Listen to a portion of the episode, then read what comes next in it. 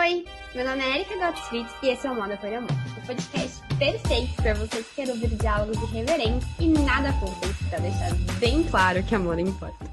Bom, Gi, fiquei super feliz que você topou a gente conversar. Ontem eu, eu tava falando com a Mila na live e ela falou que também já acompanha um o seu trabalho e, enfim, é, uhum. já deu aula dentro do guia. É, foi, foi bem legal. É, a Mila eu conheci por outra pessoa, Elizabeth, que passou ela, que passou. E assim foi indo. E a gente acabou se conhecendo. Uh, a gente fez a live, a live foi bem legal, foi assim, bastante gente participou. Eu acho que eu consegui comunicar bastante a parte de 3D com a estamparia. E aí eu gravei a aula para ela também, que foi, que foi bem legal. No final também usei a aula no meu YouTube, então duas coisas ao mesmo tempo, a gente já vai criando conteúdo para tudo ao mesmo tempo, pra né? Tudo, é. é. Eu, esse que eu gosto muito, assim, do, do formato de podcast. Eu gosto de conversar com as pessoas. Uhum. acho que é um, como é que fala? É um plus para quem não gosta de assistir live, né? Que muita gente perdeu o costume depois que a pandemia deu uma. A pandemia passou, é. Passou, é. Então eu gosto de fazer. E eu sou, acho que, a maior, assim, é, como é eu posso falar? Assídua de podcasts que existe no planeta Terra. Eu assisto, assisto não, né? Eu escuto almoçando, lavando louça, malhando, enfim, fazendo tudo. Eu adoro. Eu até escuto, mas eu não, eu não eu não acabo não seguindo ninguém específico. Eu meio que pego um, um aqui, outro ali, algumas coisas que, que eu tenho interesse, mas é, podcast é, é, é muito legal, né? Uma, é uma ferramenta nova está sendo explorada, mas que, que é, é, Às vezes é melhor do que YouTube, porque às vezes a gente coloca um, um vídeo e não acaba, acaba nem assistindo, só tá ali ouvindo. E você é super presente no YouTube, né? Eu achei isso incrível. É, eu tento, faz um mês que eu não posto um vídeo. Até vou aproveitar o lookinho e já gravar alguma coisa depois. Uhum. É, aproveitar que né, já tá tudo, a câmera já tá tudo aqui. Mas, para dizer bem a verdade, o YouTube me trouxe muito cliente, assim. Que bom. Que, é, porque, querendo ou não, se as pessoas estiverem pesquisando sobre moda digital ou sobre o Clow, eles colocam no Google e aí às vezes o Google joga um vídeo no YouTube e aí eles acabam me encontrando por esses vídeos, sabe? E, e o YouTube, querendo ou não, você consegue mostrar um pouco da, da sua habilidade sem processo, ser uma né? Sem ser uma coisa muito chata, uhum. é, sem ser muito curto, porque no Instagram, querendo ou não, 15 segundos você já perde a, né, a audiência em si, então não dá para mostrar muita coisa em 15 segundos.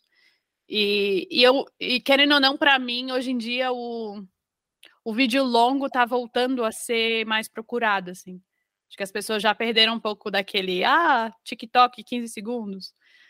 Sabe, é ficar mudando, mudando de vídeo, é, mudando de vídeo a cada dois segundos, assim. Então, é, eu já li algumas pesquisas até que dizem que as pessoas querem voltar a se conectar com pessoas com assim, com mais sentido, com mais uhum. sentimento, assim, conhecer alguém. Então, os meus vídeos no YouTube, dependendo do assunto, né, dão, dão bem legal.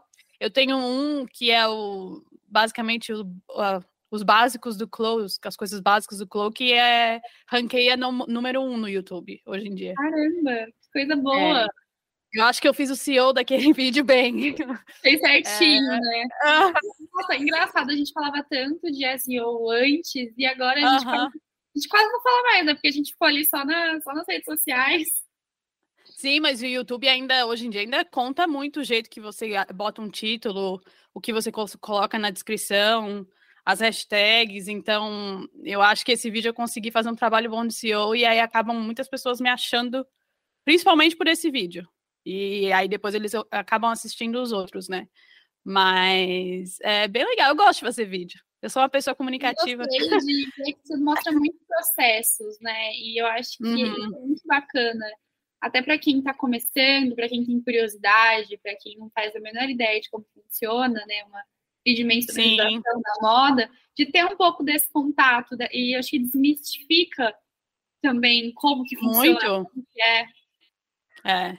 As pessoas têm muito medo do, do que não conhecem, né? Então, tem muitas ferramentas que eu quero aprender e que eu acabo indo para o YouTube procurar. Então, eu me vejo como, como uma pessoa do outro lado, sabe? Ah, não uhum. conheço nada de Chloe. E aí eu acabo criando vídeos muitas vezes bem básicos, assim, é, tendo em mente que a pessoa do outro lado não entende nada. E, e aí eles reagem bem aos vídeos, assim. Tem vezes que eu tenho vontade de fazer umas coisas mais difíceis, mas aí eu penso, quem é que vai conseguir seguir isso aqui? Então vamos. É, vamos. A, a, sabe aquela coisa de. Ah, porque eu já, já sei há muito tempo, eu acho que todo mundo conhece. Uhum. Sabe assim? Nem todo mundo conhece, então eu preciso passar o passo a passo das ferramentas, as coisas mais simplificadas. A gente ia te perguntar como que a moda entrou na sua vida, como que você foi parar no universo do design 3D? Qual que foi aí a sua trajetória? Qual foi a jornada? É. Tá. É, então, eu desde pequena eu sempre gostei muito de moda, assim.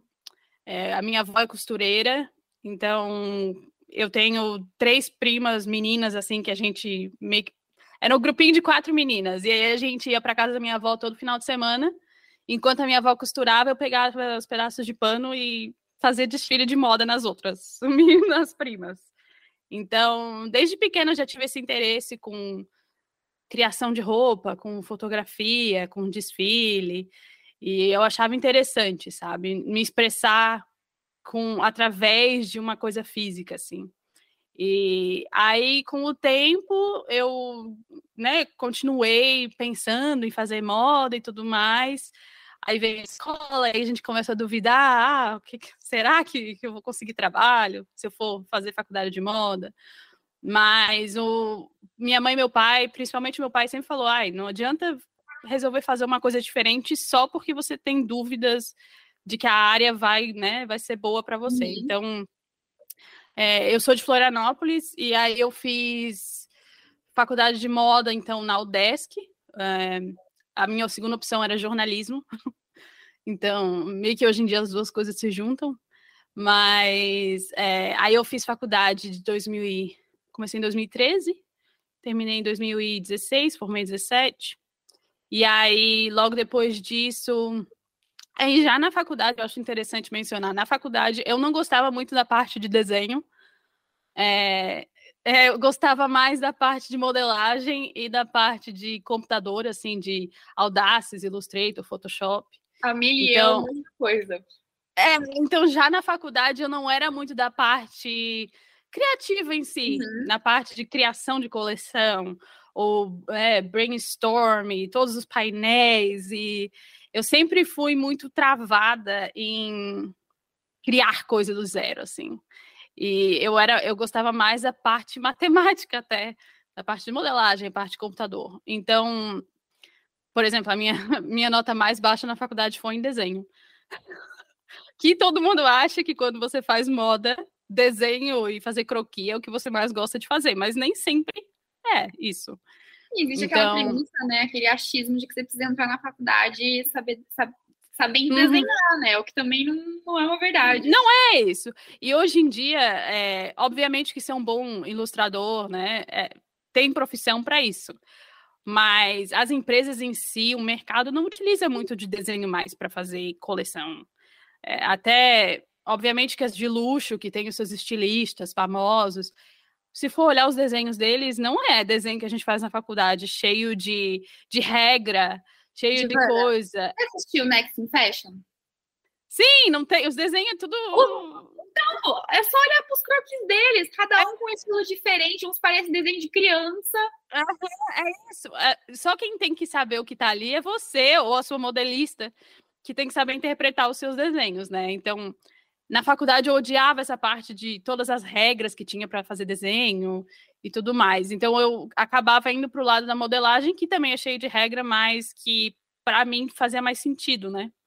É... Tinha um propósito as regras da modelagem. Tinha um propósito, eu fazia modelagem e saía roupa, sabe?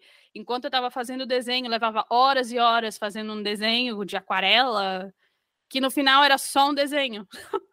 que nada, nada surgia daquilo ali, né? Então, Aí acabei a faculdade, a minha coleção foi toda mais é, assim geométrica, foi uma coleção até bem legal. Era Hoje em dia a gente ser coleção, TCC? Era. Era.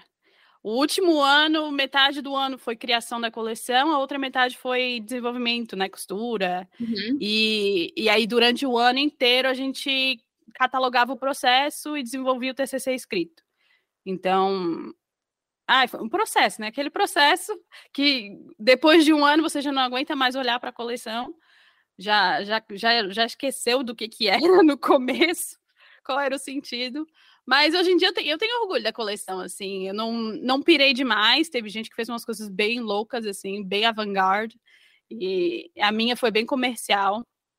Mas aí depois da faculdade eu comecei a trabalhar. Uma das professoras me passou um, um trabalho, uma. E, dizer, meio que me, re, me deu, deu referência, né, a uma posição. E aí eu comecei a trabalhar na Bela Máfia é, que é uma empresa fitness bem grande e que tem a base na Palhoça, que é ali da Grande Florianópolis. Então, comecei a trabalhar lá como assistente de, gerente, de assistente da estilista, mais na parte de acessório, então fazia muita coisa de sapato, bolsa, é, luvas, né, de crossfit uhum. e tudo mais. E aí depois disso, meu irmão resolveu abrir uma marca Aí é sempre assim, coisa de família. Ah, quem é que vai fazer? Sobra, sobra para quem vai fez é. faculdade de moda. É, aí no final eu trabalhei mais ou menos um ano e meio com ele, fazendo toda a parte de criação da coleção, indo na, na produção lá, ver como é que tava indo as coisas. Eu fazia o site, eu fazia as fotos. Eu... No final eu fazia tudo da, da marca dele.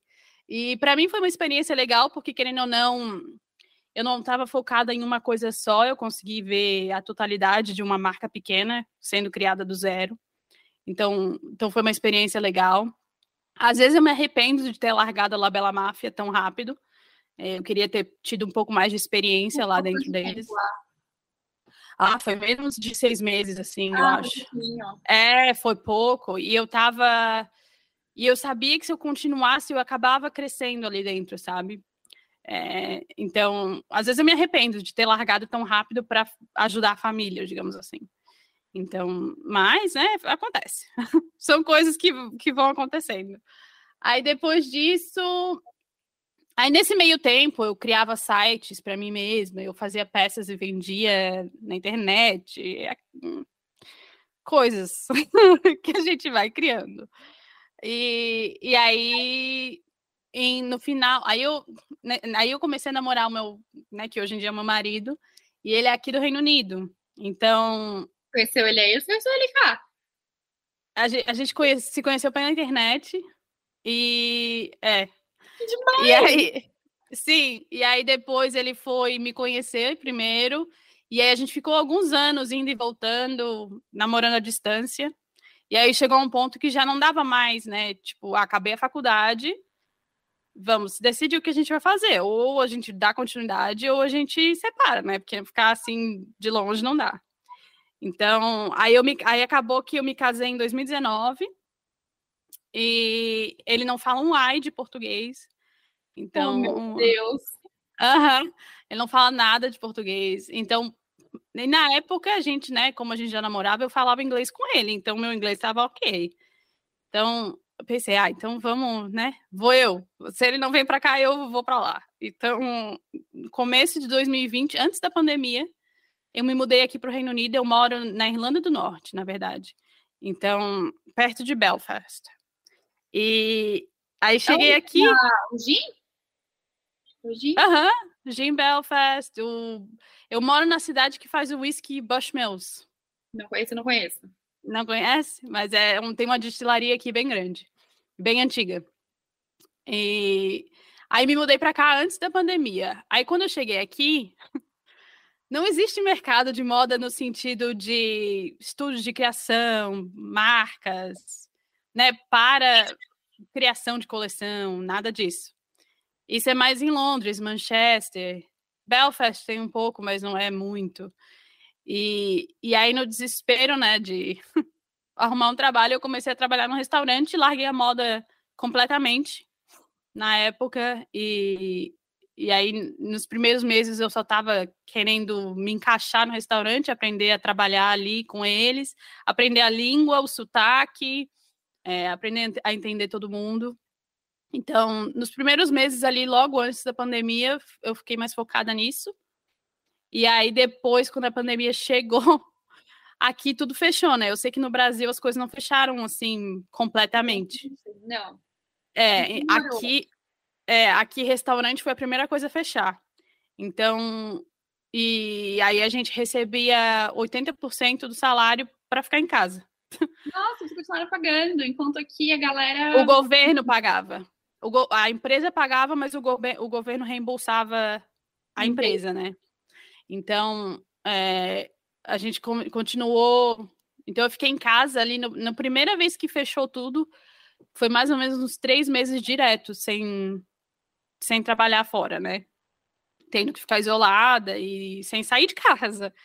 Então, nessa época é que eu tava olhando o Instagram e ali olhando, olhando, olhando. E aí eu começava a me perguntar, meu Deus, eu preciso fazer alguma coisa relacionada à moda, eu preciso é, ocupar meu tempo. E, e aí eu vi um anúncio do Clow no Instagram. Entrei no, no anúncio, entrei no site, comecei a olhar, eu falei, hum, o que, que é isso? Fui procurar no YouTube e acabei me interessando, baixei o, os 30 dias grátis e, e aí começou. aí eu todo dia comecei a praticar, praticar, achar vídeo, tinha muito pouco vídeo na época.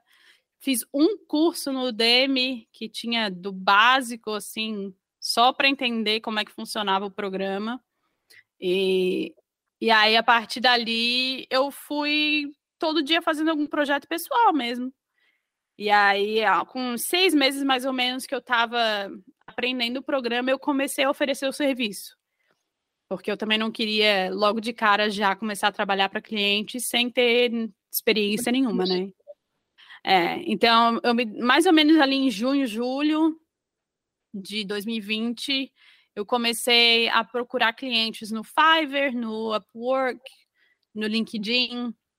E hoje em dia ainda é um mercado pequeno, então pensa três anos atrás né, mas dois e meio, mais ou menos. É pioneira, eu diria, assim, no sentido de que enquanto as pessoas ainda não estavam olhando com tanto afinco, né, para design uhum. você foi lá, olhou, você ganhou aí um, um, é. um, tempinho, enquanto as pessoas ainda estavam tentando entender o que era aquilo, você já estava aprendendo a usar a ferramenta, já estava aprendendo a, é. a forma. É, no começo, hoje em dia eu olho as coisas que eu fiz no começo e, obviamente, né, que que bem diferente. Mas é, eu tenho muito orgulho, assim, de ter dado a cara a tapa e começado a aprender sozinha, sabe? Então, e aí quando eu comecei a pegar um cliente aqui, um cliente ali, bem escasso, assim, não era uma coisa abundante, não tinha muita gente procurando esse tipo de serviço. É, eu fui pegando um aqui, outro ali, e, e entendendo o que, que o mercado estava usando essa ferramenta, é, continuei assistindo algumas lives do Clow que eles estavam fazendo na época, é, para entender como eles estavam usando a ferramenta em si, né? Qual era esse mercado, porque praticamente não existia. E era a única coisa que eu entendia que, que as pessoas estavam usando era para fazer jogos. Eu falei, não dá para trabalhar com isso só para criar roupa para jogos. Temos que arrumar o... Ah, é, a gente tem que arrumar uma função que seja viável, que que sejam que criem um mercado maior. Então, com o tempo, foi mais fácil de achar realmente empresas, marcas que usam isso para né, no processo de criação, uhum. ou no processo de criação de modelagem, é, prototipagem. Então, hoje em dia eu trabalho mais com isso mesmo, é, parte de prototipagem, né, fazendo a, a, a peça digital antes de mandar fazer a física, ou meio que fazendo o modelo 3D para ter certeza mesmo do, da peça que você vai criar. Algumas pessoas eu crio para internet mesmo, para divulgação ou para colocar no site. Então tem pessoas que não têm nem a peça ainda, mas já usam a imagem no site para vender é, ou para fazer né, pré-vendas. Então, foi a partir daí que o universo começou a crescer. E aí eu também comecei a me interessar a fazer divulgação no YouTube, no Instagram, no LinkedIn. E aí as pessoas começaram a surgir, assim. Mas nesse meio tempo eu ainda, logo que, né, que o Covid meio que passou e a gente começou a voltar a trabalhar, eu voltei para o restaurante, então eu fazia isso, né, trabalhava tempo integral no restaurante, geralmente 40, 50 horas semanais e ainda pegava alguns trabalhos freelance. Então, eu estava fazendo as duas coisas ao mesmo tempo. Comecei a enlouquecer. Imagino. É, e Ainda aqui o... num país diferente, longe da sua família, no processo de adaptação pós-pandemia. e, e, aqui no verão, os restaurantes, a gente acabava trabalhando 60, 70 horas semanais. Então, Meu Deus! É, as pessoas acham que morar fora do Brasil é luxo, mas não é. Uhum. é. Se você não consegue um trabalho que você, né, já, já que você quer, e você tem que trabalhar com uma coisa assim, um restaurante, uma loja, né, que não tem, não tem problema nenhum trabalhar com, nesses serviços, mas entenda que não é fácil e que as horas não são poucas. Então, eu comecei no restaurante, eu nunca tinha trabalhado em restaurante nem no Brasil. E durante os três anos que eu trabalhei lá, eu fui de garçonete a gerente. Então, eu consegui entender todo o processo do restaurante, mas eu sabia que não era a minha carreira, não era para mim. É, eu era boa naquilo, mas não era o que eu queria fazer, né? Então, final do ano passado, eu resolvi largar. Então, dezembro, começo de dezembro, eu resolvi pedir demissão larguei o restaurante e comecei a fazer freelance full time. E é, dá medo, mas é muito mais gratificante trabalhar para si mesmo, ter as preocupações, mas saber que é algo que você está construindo para você e não para outra pessoa, né? Então, então, desde dezembro do ano passado, eu tenho trabalhado só com 3D, só com moda digital. E o que eu ia te perguntar é que três anos depois, você sente que o mercado já está mais apto a usar essas novas ferramentas ou ainda tem, existe um preconceito, existe aí uma resistência? Ainda tem resistência, ainda o mercado está maior, mas as pessoas ainda não entenderam como utilizar a ferramenta. As marcas maiores, né, como por exemplo a Hugo Boss ou até H&M ou né, algumas marcas maiores daqui já utilizam, já entenderam. A Zara já fez uma coleção digital para colocar no, no site. É, esses já entenderam, mas as marcas menores, que acabam sendo a maioria dos clientes que a gente consegue em, né, em freelance, ainda não conseguem entender a funcionalidade da ferramenta, o porquê, por que, né, corta mesmo custos ou é um custo adicional. É, então, o mercado ainda tem resistência. Eu acredito sim que nos próximos cinco anos, boa parte do mercado vai entender o que, que o, a moda digital faz, é, a importância da moda digital, e não é só NFT, jogos, não é só isso. Tem muita gente que acha que é só isso, mas é, então, tem resistência sim. O mercado está maior, bem maior do que há três anos atrás. Tem mais procura, tem mais empregos fix, é, fixos em, em marcas mesmo. Então, você consegue achar. Ah, estou à procura de designer de moda 3D, numa, uhum. numa, num escritório mesmo, de, né, numa marca maior. Então, é, eu acho que ainda vai levar uns 5, 10 anos para o mercado como um todo começar a usar a ferramenta, sabe? É o que eu tava falando. No, no Brasil, é, no Brasil, isso é falando da minha experiência aqui fora, né? Uhum. Europa, Estados Unidos, é, é o que eu consigo, acabo pegando mais clientes. Mas no Brasil ainda acredito que o mercado é bem escasso. Bem escasso. Sim, eu tenho essa sensação também, tanto de profissionais que estão querendo se especializar nessa área, os cursos são poucos, uhum. é, conhecimento ainda é pouco difundido, tanto na questão mesmo das marcas estarem adotando essas ferramentas, que nem você falou, como uma praticidade, como uma funcionalidade. Então, uhum. a gente tá gatinhando, assim, gatinhando. Assim, é bem tá bem no começo. Bem no começo, é. Mas o, o Brasil é sempre assim, né? Eu sempre percebi que o Brasil está sempre há 10 anos atrasado. É, qualquer mudança que acontece fora do Brasil demora muito para chegar no Brasil. A única coisa que eu percebo que os brasileiros estão muito à frente, anos luz à frente, é em questão de mídias sociais. É em questão ah, de é, se promover. É. Meu Deus, aqui, o, aqui as pessoas não sabem fazer um Instagram de uma loja. Eles Instagram... Snapchat. Eu lembro quando eu Eles usam muito o Snapchat. Minhas amigas. Muito. Ah, esse aqui é o meu, meu ID no Snapchat. Tipo, oi, gente. o Snapchat faz, sei lá, 5, 6 anos que a gente abandonou. Sim. Eu falei, eu falei para todo mundo no restaurante, a gente usava o WhatsApp para se comunicar como empresa, mas como amigo, as pessoas mandavam Snapchat. Eu falava, gente, vou ter que, vou ter que baixar um Snapchat para ver o que está acontecendo com as pessoas. E eu falei, gente, Snapchat no Brasil durou seis meses, aí surgiu o WhatsApp e o Snapchat morreu. Foi isso. Mas então, isso, assim, é, o Brasil está em anos luz na frente em questão de social media. É, eu até fazia os TikToks pro restaurante, para te ter noção. É, fazia Instagram do restaurante, porque aqueles não têm noção nenhuma de como se promover na internet. Então, agora, agora eu fiquei com uma dúvida. Como que o mercado sobreviveu sem, sem venda por Instagram, sem. Não sei. Não sei. Não sei. Eu sei que no, o, restaur, o restaurante em si, eles continuaram com o mínimo de pessoas possíveis fazendo só entrega. Então, não podia ter clientes dentro do restaurante, mas eles continuaram fazendo entrega. E aí foi ali, eu acho, que eles se deram conta que eles precisavam melhorar o Instagram deles.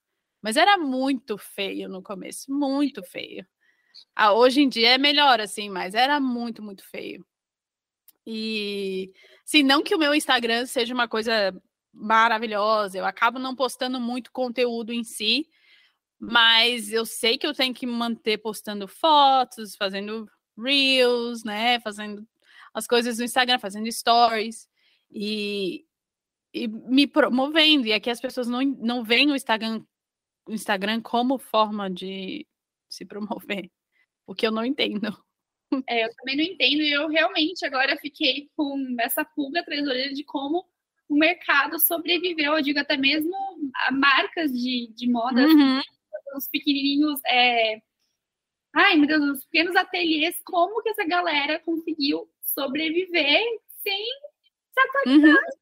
Porque aqui foi super difícil o processo de, de atualização e da galera entender que tinha que fazer um Instagram, porque o Instagram naquele momento era o único ponto de contato com o cliente foi assim, super difícil. E eu fico pensando, uhum. meu Deus do céu. Não, aqui é, aqui é muito ruim. Uhum. É muito ruim. Mas é, eles vão aprender. Aos pouquinhos, né? Aos pouquinhos. E deixa eu te perguntar, você teve algum, algum contato com alguma faculdade aí para saber, no sentido de se as, as grades estão oferecendo o ensino dessas novas funcionalidades, desses novos programas ou não? Olha, eu nunca entrei em contato direto com as faculdades aqui, mas na época que eu trabalhava no restaurante, tinha uma menina que fazia moda em Manchester? Liverpool? Um desses lugares. Ela fazia moda na Inglaterra.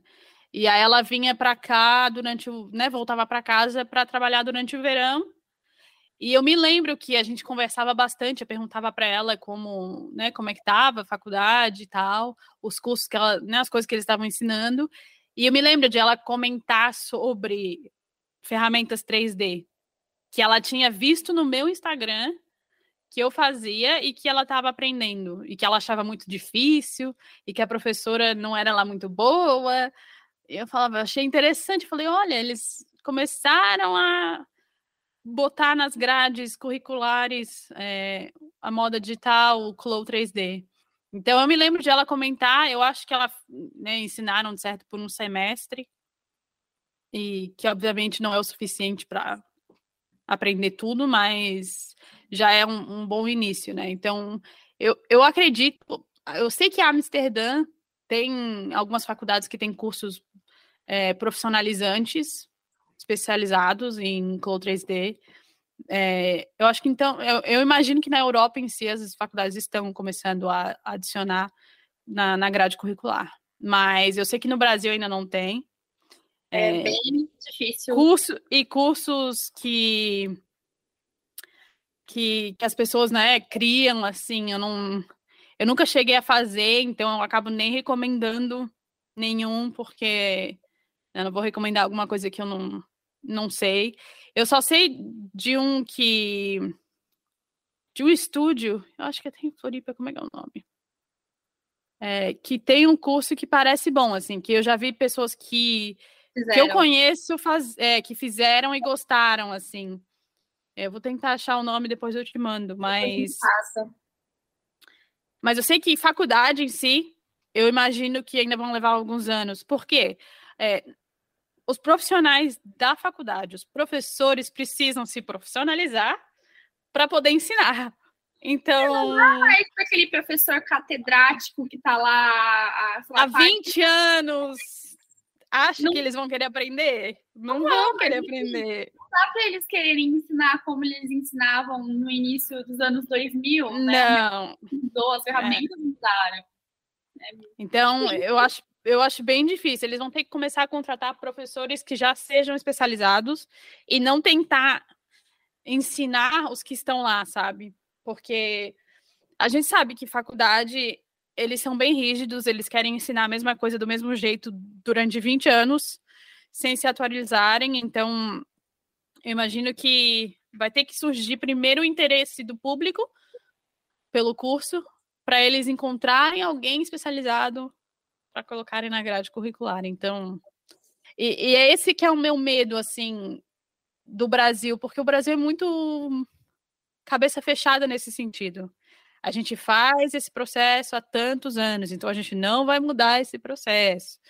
Então, se a indústria não mudar o processo, não vai haver necessidade das faculdades ensinarem. Uhum.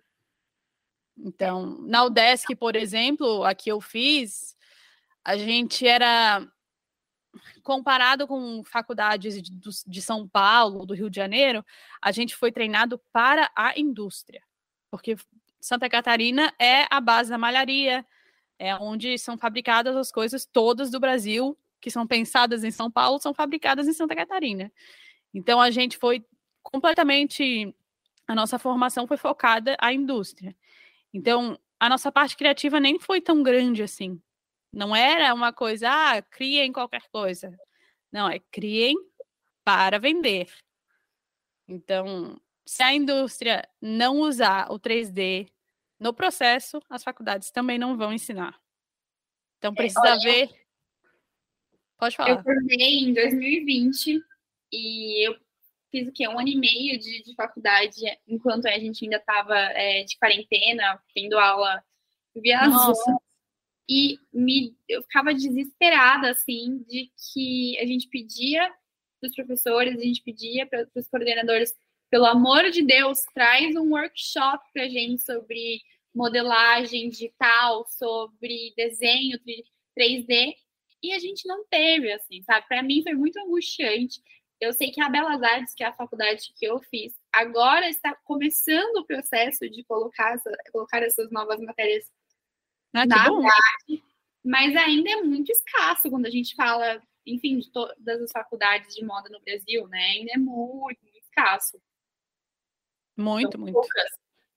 Eu imagino que São Paulo provavelmente vai ser o primeiro lugar onde vão começar a aderir, mas até chegar no Brasil inteiro vai levar muito tempo.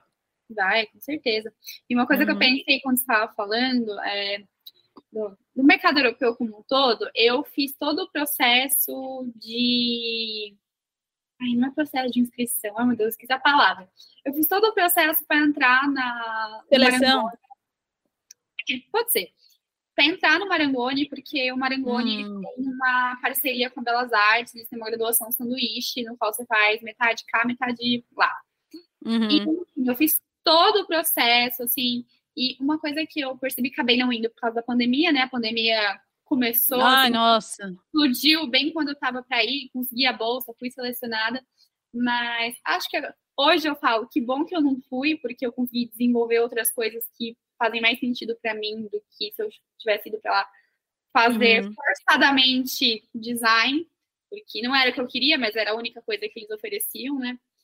E uma coisa que eu percebi, assim, durante todo o processo de ter que montar o, o portfólio do jeito que eles gostam, eu percebi que ainda existe muito muito esse apego ao tradicional, não que a gente não tenha que ter esse apego ao tradicional e, enfim, as maneiras artesanais de fazer as coisas, mas é um apego, assim, muito, muito grande, um apego muito uhum. grande, uma valorização, acho que essa é a palavra. Uma valorização muito grande ainda, justamente de se criar uma moda completamente vanguardista e não necessariamente funcional. Eu fiquei assustadíssima quando vi isso, porque uhum. eu acreditei no meu todo o meu, meu caminho, minha jornada na moda, de que cada vez mais existe menos espaço para a gente pensar essa moda completamente fora da casinha. Sim. E a gente precisa cada vez mais solucionar outros problemas da indústria e usar nossa criatividade de outras maneiras. Então eu falei, meu, muito muito muito pego às raízes ainda. E eu fico pensando, quando será que um Marangoni da vida vai vai mudar, vai mudar, vai, enfim, acompanhar, evoluir junto com o mercado. É, mas é porque sempre, ainda existe a necessidade de um mercado de luxo, né? E querendo ou não, o mercado de luxo é um mercado mais não é focado no funcional, né? É focado no, no diferente. Sim, sim. Então, é, então eu acho que ainda, né? Vão continuar criando isso e focando nisso, mas até como eu tive uma educação mais industrializada, assim, até o meu, o meu digital, onde né, a gente pode fazer umas coisas bem loucas, eu acabo ficando umas coisas mais comerciais. Então, se for olhar até o meu Instagram, comparado com outros Instagram de moda digital, que é, o meu Instagram é bem comercial, as coisas que eu acabo criando. Obviamente que tem parte de né, desenvolver as peças, fazer uma coisa diferente, usar materiais diferentes, mas comparado com outros Instagrams, assim, que criam coisas totalmente fora do, da realidade, o meu é bem básico, por causa dessa minha visão de, de mercado.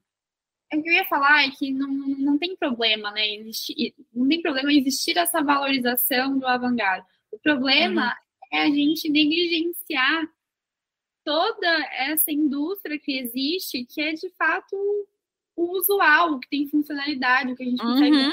dia. Eu acho que essa é uma coisa problemática, porque parece que a sensação que eu tive, tá, quando eu fiz todo o processo com o Marangoni, eu já tinha feito cursos do Marangoni antes, mas eu fiz em outra área completamente diferente, de comunicação. Mas quando eu fui fazer pro design mesmo, eu senti que eles estavam tentando me colocar numa caixinha.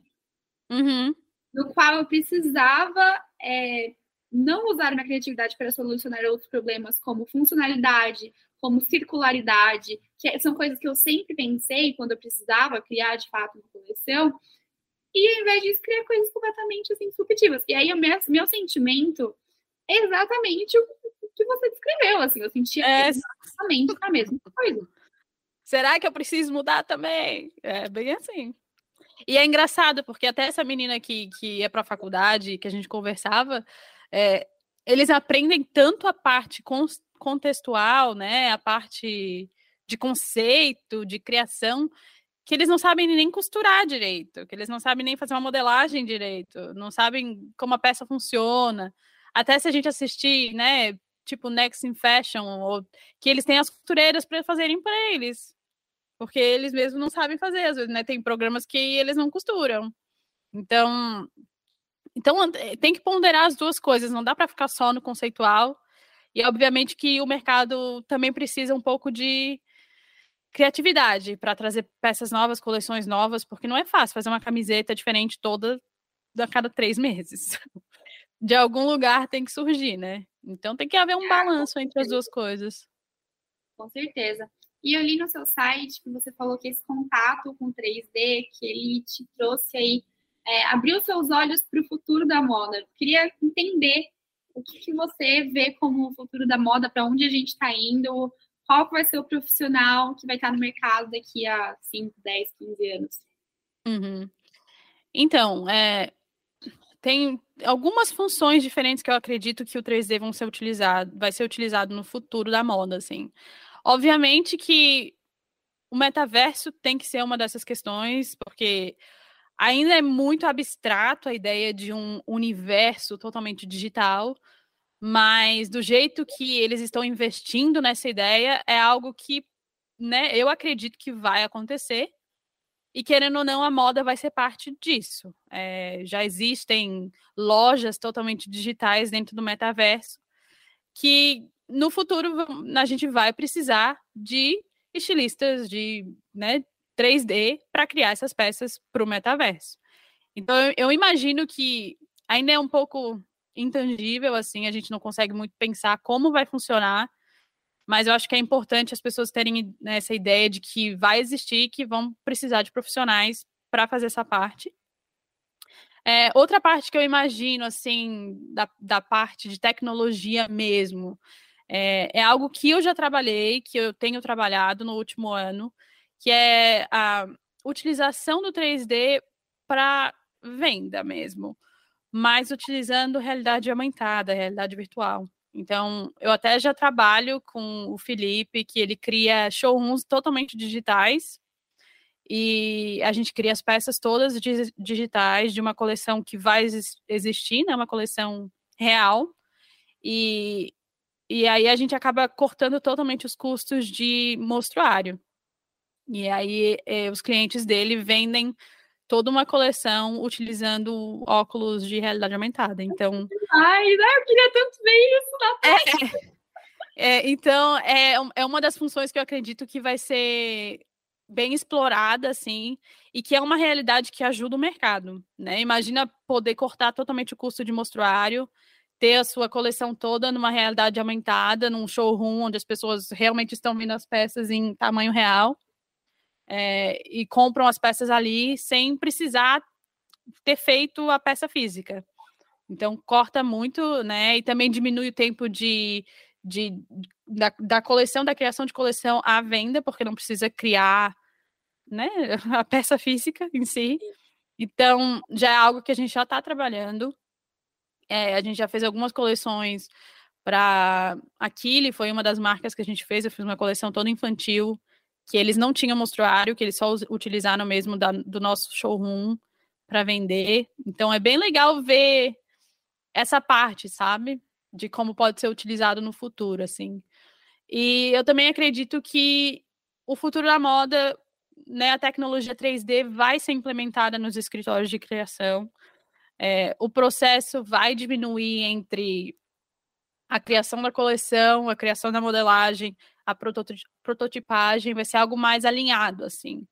É, tem pessoas que não conseguem entender como uma estilista criaria essa coleção dentro do 3D, mas se essa estilista tiver uma modelagem base e começar a mexer nas peças e tiver uma ideia de aonde a coleção precisa, chegar, ela cria uma coleção inteira dentro do 3D, aprova uma coleção inteira faz as provas dentro do 3D, muda tudo sem precisar tocar num tecido.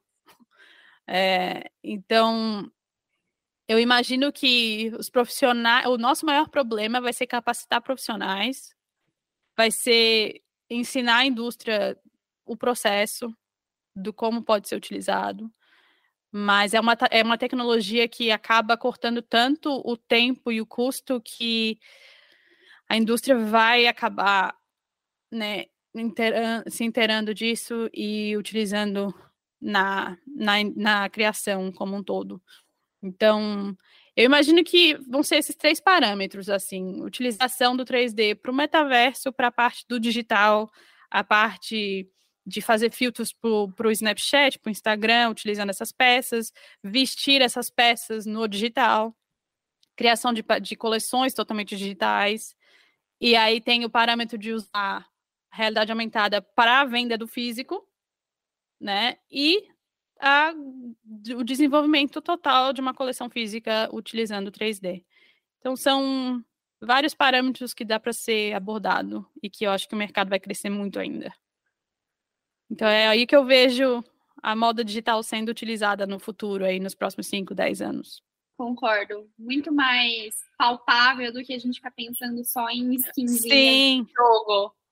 É, dá para usar para muita coisa. E, e, é um mercado tão pouco explorado que essas, né, essas coisas que eu falei vão ter muitas outras ainda que vão acabar sendo agregadas, sabe? Porque a tecnologia vai desenvolvendo em, vol em volta do, do Clow, do 3D. Então, eu nunca imaginei que dava para fazer um showroom virtual. E dá. Então, a gente vai testando, as pessoas vão, vão criando coisas diferentes. E o mercado vai crescendo. E existe uma, uma, certa resistência, né? Mas a gente esquece que essas coisas elas já estão sendo colocadas em prática sem que a gente dê tanta ênfase como foi a questão da inteligência artificial, que pelo menos aqui no Brasil foi um Huawei. Assim, um Huawei. Só se fala nisso tem que umas, umas seis semanas que o tópico. O chat, é... o chat GPT, sei lá como é que GPT. chama. Aqui, aqui o, o site é banido. Não acredito. Ah, eu, eu eu coloco e o site não abre. Aí eu uso o VPN para. coloco no Brasil o VPN e uso aqui. Mas eu, eu até não, não me interei muito assim dessa. Eu só sei mesmo do chat GPT. Mas porque o meu irmão comenta. O que eu acho legal, mas o que eu acho também, às vezes, um, né, uma preguiça. Você coloca tudo no chat para fazer para você. Mas eu não posso falar muita coisa, né? Eu estou aí no 3D, então acredito que inteligência artificial também vai, ser, vai fazer parte. Uma hora as duas coisas vão se juntar. É uma ferramenta que aos pouquinhos a gente vai entender de fato como que ela vai auxiliar. E eu estava uhum. falando disso na live com a Mila ontem, que assim, a gente tem que tentar enxergar como que aquilo ajuda a gente, não como aquilo atrapalha a gente ou como aquilo vai roubar os nossos empregos, aqui eu acho que é o medo do, assim, né? De todo Mas mundo. Mas é o medo, é o medo de todo mundo, né? Quando qualquer coisa surge. Sim. É o medo de todo mundo. Então, a gente, eu acho que obviamente que ter medo é importante, mas também é importante saber é, mudar, saber ficar em constante aprendizado e, e saber que obviamente as coisas vão mudar com o tempo e você precisa mudar junto. Então, isso é uma qualidade minha que eu, eu tenho, assim, eu prezo muito de eu conseguir mudar junto com as mudanças que acontecem na minha vida, assim. Não foi fácil, por exemplo, me mudar para fora do Brasil, mas hoje em dia eu vejo o quanto eu cresci, o quanto eu mudei, é, o quanto eu era bem fechada quando eu comecei a trabalhar falando com as pessoas, assim, e, e depois de um tempo, né, você acaba se soltando. Então, é importante ter a, manter a cabeça aberta, entender que as, as tecnologias vão surgir e que você precisa aprender com elas e entrar no mesmo barco que todo mundo para não ficar para trás. Que é isso que a vai acontecer. Vida não, com certeza. Eu até falar que a vida, acho que do profissional de moda, ele é tipo, sei lá, o seu computador, o seu celular, que toda hora tem uma atualização nova. E ou Sim. você atualiza ou aquilo fica obsoleto. É a mesma coisa pro profissional de moda. É igualzinho. Igualzinho. Inclusive, e quem ficar a cabeça que... fechada vai perder a, vai perder a vaga pro, pro novinho que, que tá atualizado. Nossa, inclusive, eu acho que essa foi a, a melhor metáfora que eu, que eu já fiz. Eu vivo fazendo metáfora para tentar elucidar uhum. isso. Essa foi a melhor metáfora que eu já pensei, que é isso mesmo. É isso. Qualquer profissão é assim, mas é obviamente que profissões criativas acontece muito mais rápido do que profissões como, sei lá, um médico, um advogado. As coisas não mudam tanto, né? Dinheiro, né? A gente, é... é... as coisas não mudam tanto, mas profissões criativas você tem que ficar em constante desenvolvimento, constante aprendizado, saber o que, que o mercado está precisando, saber para onde as coisas estão indo. Então, podcasts como esse são as informações que você precisa ficar sabendo. Eu concordo. E é tipo engenharia. Podem surgir novos materiais, mas a física vai continuar a mesma, a gravidade Sim. vai continuar existindo, a matemática vai continuar sendo exata. Então. Uhum. Não dá para mudar muito, não dá para mudar a gravidade. Não, e a matemática. Tem uma amiga que fala assim que a gente tem que escolher quais lutas a gente quer lutar, porque de qualquer jeito a gente vai guerrear. Se você Verdade. quer trabalhar com, com, economia criativa, você está escolhendo uma área na qual você vai ter que guerrear aí contra a constante atualização. Uhum. Verdade. É, é por aí assim. que a coisa que a coisa anda. E existe alguma habilidade que você acha que o profissional precisa ter, assim, e que está, enfim, evidenciando-se cada vez mais? Na questão da moda digital? No geral. No geral? Ah, vamos pensar. Hoje em dia, eu acho que é, fazer a sua mídia social é importante nem que você trabalhe para, né, mesmo que você trabalhe para um escritório ou para uma marca, é importante ter a sua marca pessoal, é importante saber se divulgar, é, fazer networking, falar com as pessoas, estar em contato com o mercado, porque o que a gente aprendeu do, do Covid é que as, os trabalhos estão aí, mas não é para sempre. As coisas podem mudar, você precisa ter um pé de meia, você precisa ter uma segunda opção. Então, eu acredito que se manter atualizado e se manter, né, se divulgar é importante. Então, é, no Brasil isso já acontece muito, mas aqui ainda é muito fraco, assim, as pessoas terem essa marca pessoal e saberem se promover. Mas em questão de moda digital mesmo, de verdade, para a utilização do Clow, que é o que eu uso, é, eu acredito que o profissional tem que ter um pouco de experiência com modelagem, é, dá para criar sem entender muito de modelagem, mas é importante, principalmente se você for utilizar essa modelagem para criar as peças físicas, para fazer os seus protótipos físicos, é, a modelagem precisa funcionar. É, tem que entender um pouco de iluminação, né, na criação dos seus renders, das suas imagens, da sua animação. É, se você entender um pouco de Blender ou cinema 4D, é, é legal que você pode criar animações melhores, pode usar as duas funções ao mesmo tempo. Então, tem, tem várias coisas que você precisa entender um pouco, assim, mas eu acho que a principal é entender um pouco de modelagem. Porque você pode criar coisas muito loucas, mas se for utilizar a modelagem, ela precisa funcionar de alguma maneira. Então não dá para não ter conhecimento nenhum de moda. Muitas pessoas me perguntam: ah, mas eu preciso fazer moda para usar o 3D? Não, não precisa fazer a faculdade de moda, mas precisa ter um certo interesse. Tem que saber como uma peça é feita. Ah, você sabe costurar? Então você tem uma ideia de como as, né, as modelagens são criadas, de como elas encaixam, é, entender de costura, entender de acabamento. Então, não é preciso fazer faculdade, mas tem que ter uma certa noção. É, não dá para ser só do nada começar a usar, assim, não, é, não é a mesma coisa que o Photoshop, que a gente, obviamente, todo mundo entende um pouquinho de Photoshop, mas ser um profissional que usa o Photoshop para, né, como profissão é outra coisa. Então, se for só para brincar de 3D, tudo bem. Agora, se for para ser um profissional de moda 3D, aí precisa ter um pouco mais de conhecimento. É que nem aquela premissa do, do papel, né? O papel aceita tudo, a realidade não. Então, se você não sabe como a realidade funciona, como é que você quer criar? Como é que vai saber?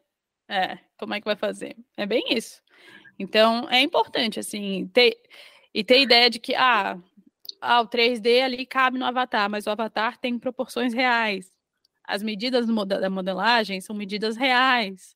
Então, tem que ter a noção do real, do físico. Não é só uma imagem em 3D uma coisa que eu acho legal do 3D, pelo que eu vi, é, pelo que eu li, vi, pesquisei, é justamente disso, né? De você criar em cima de um, de um bonequinho ali que ele tem proporções reais e não daquele desenho, acho que é oito cabeças, sete cabeças de moda, que é o que a gente estava falando das aulas sete de cabeças. Uhum. Que, não, que não, é, não é nada real aquilo, não é nada. Quem é, quem é comprido daquele jeito? Tipo... é bem isso. É, foi, foi o que me chamou mais atenção, assim, pro, pro Clow, foi essa ideia de criar o 2D e ao mesmo tempo visualizar no 3D. É, é muito interessante você mexer numa modelagem e ver como ela funciona já ali na hora, sem ter que ter aquela imaginação que, que né, quando você cria modelagem no papel e olha um desenho, você tem que imaginar como aquilo vai, né? Como essa modelagem vai funcionar. E nem sempre funciona. Então é por isso que se fazem cinco, seis protótipos antes de criar uma peça final. Então é muito interessante ver um 3D de uma modelagem que você está mexendo na hora, de como o caimento muda quando você muda o tecido. Tudo isso é retratado no 3D de forma muito realista. É, até no final desse podcast eu posso te mostrar o programa. Eu tô até salva, tava salvando alguma coisa que eu parei de salvar para te ver como é que o programa em si é. Mas é muito é muito legal essa esse, porque a gente já tinha, né, as ferramentas de modelagem 2D como o Audaces que a gente aprendia na faculdade. E a gente criava também a versão computadorizada do, da coleção no Illustrator, né, para fazer ficha técnica. Sim, sim. E então agora querendo ou não, é uma versão 3D do que a gente fazia no Illustrator. É, uma Basicamente versão isso. Uma Uma versão, versão melhorada. é o 2.0. Eu uso. É, eu, eu acabo usando, a gente acaba usando muito é, as fotos em 3D nas fichas técnicas, nas fichas, fichas técnicas que a gente manda para a China. E então, por exemplo, a gente manda para a China a ficha técnica com uma imagem realista, a modelagem que já foi aprovada no 3D. Basicamente, a nossa primeiro, nosso primeiro protótipo já vem praticamente aprovado. Não tem como eles errarem, né? Eles não erram, a gente não erra na modelagem. Obviamente que, né, às vezes é uma coisa precisa ser a manga, geralmente a manga precisa um pouco mais comprida, um pouco mais curta, ou o corpo está muito longo, mas coisas assim básicas. Você e antes disso, se você mandasse uma imagem de Illustrator e pedissem para eles fazerem a modelagem, ia, ia vir uma coisa totalmente fora do que você imaginou. Então, a comunicação entre marca e né, produtor ou fabricante é muito mais certeira, muito mais certeira, combinando o 3D com a modelagem criada dentro do 3D. Então, eu tenho cliente que a gente praticamente aprova na primeira. Primeiro protótipo que chega da China, a gente fala: ah, não, tá legal, gostei. Então, passou, vamos para frente. É muito, muito assertivo, né? Muito, muito. E a gente corta custos de enviar para a China, voltar, enviar de novo, voltar. Até aprovar uma peça final, sabe? E olha, Então, geralmente, dois protótipos e a gente já está produzindo. eu pensei na questão de emissão de carbono, né? Uhum. Porque, enfim, é menos naviozinho transportando o E container. voltando. aham. voltando. Muito. Então, é, corta muitas coisas, assim, corta custo, corta material, corta mão de obra, corta carbono, corta tempo de ir, voltar, ir, voltar. Então, né, muita, porque no Brasil muita coisa é fabricada no Brasil, mas também são fabricadas na China. E é muito complicada a comunicação com a China. De conseguir se entender. Então, eles precisam de algo bem visual bem visual de verdade, assim. Então é aí que o 3D também tá. Boa parte do meu trabalho é, é com isso, assim. Não tem como não ser o futuro, né, Gi? Uhum. A gente vai fazer o quê? Voltar a desenhar A mão, a mão? enviar croqui, croqui pra Não. China. Ficar, ficar cinco horas desenhando um croqui. Não dá. Eu trabalhei um tempo na equipe de estilo da Lepotiche. E a minha Hum, chefe falava assim que no começo da carreira dela, que ela já trabalhava com, com bolsa e tendo que, enfim, tendo que mandar ficha técnica da China e tudo mais, que existia uma fase no qual ela fazia a ficha técnica de todas as bolsas à mão. E ela falava que era um negócio assim, ensurdecedor, porque era, sei lá, 200, 300 fichas técnicas na mão. Meu Deus! E aí também só tinha aquela, né? Só tinha aquela ficha. Só tinha aquela ficha. Complicado, né? Nossa senhora. E aí as pessoas reclamam da tecnologia. Pois é. É. E Gi, para a gente finalizar, queria pedir que você deixar uma mensagem aí para quem está começando uma carreira na moda. Pode ser um ensinamento, pode ser um conselho, uma dica, o que tocar o seu coração. Então, se você pensa em fazer moda, se é algo que já está no seu coração há muito tempo, é, eu só te incentivo a criar coragem e tentar. Porque não importa a profissão que você for escolher, se você quer ser médica, se você quer ser advogada, ou se você quer fazer moda, qualquer uma vai, vai ter os seus desafios, vai ter as suas dificuldades. Então, segue o teu coração, faz o que você realmente quer fazer, é, porque é aí que você vai encontrar né, prazer em fazer aquilo e vai desenvolver a sua, sua maneira, a sua, a sua criatividade, uh, o seu individualismo. E com o tempo, assim, não, não, não, perde, não perde o foco. Só vai. para mim é isso, assim, é, as coisas vão mudando, você vai se encontrando e, e o mercado vai crescendo para você, você vai fazendo contatos e a sua experiência vai aumentando e, e você vai continuar é, sendo um profissional necessário no mercado, assim.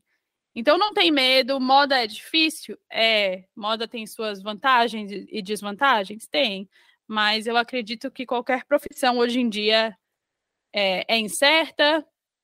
A gente viu que com, com, o corona, com a pandemia, todo mundo ficou sem emprego, não, não interessava se era o advogado ou se era faxineira, estava todo mundo no mesmo barco. Então, segue o teu coração, faz o que você quiser fazer de verdade, é, se atualize, se você realmente for para essa parte de moda e você com, gostar da parte de tecnologia, eu incentivo a olhar o Clow 3D, aprender os programas como o Blender, como o Substance do Adobe, que são ferramentas que vão ser utilizadas na indústria e que são as melhores, assim, é, nessa área de moda digital. E não, não tenha medo, não é porque não tem conteúdo na internet que você não pode praticar sozinho e também procurar ajuda de, de pessoas que estão aí é, ensinando no YouTube, ensinando no Instagram. Não só eu, mas tem muita gente já já abrindo essa experiência para as outras pessoas, assim. Então, foco que vai dar tudo certo. Giovana, a prova viva de que dá para aprender na internet. Dá, dá, tudo dá para aprender na internet. O YouTube tá aí para isso, o Google tá aí para isso. É só a gente parar de ver vídeo no TikTok, parar e ver um vídeo lá no YouTube de 40 uhum. minutos, uma hora, mas que vai explicar o negócio e você vai aprender de verdade. É saber utilizar o seu tempo de verdade. Sim. Parar de ficar só no Instagram rodando. Se não for usar o Instagram para se, promo se promover, se for só para ficar olhando o Instagram, para de olhar o Instagram.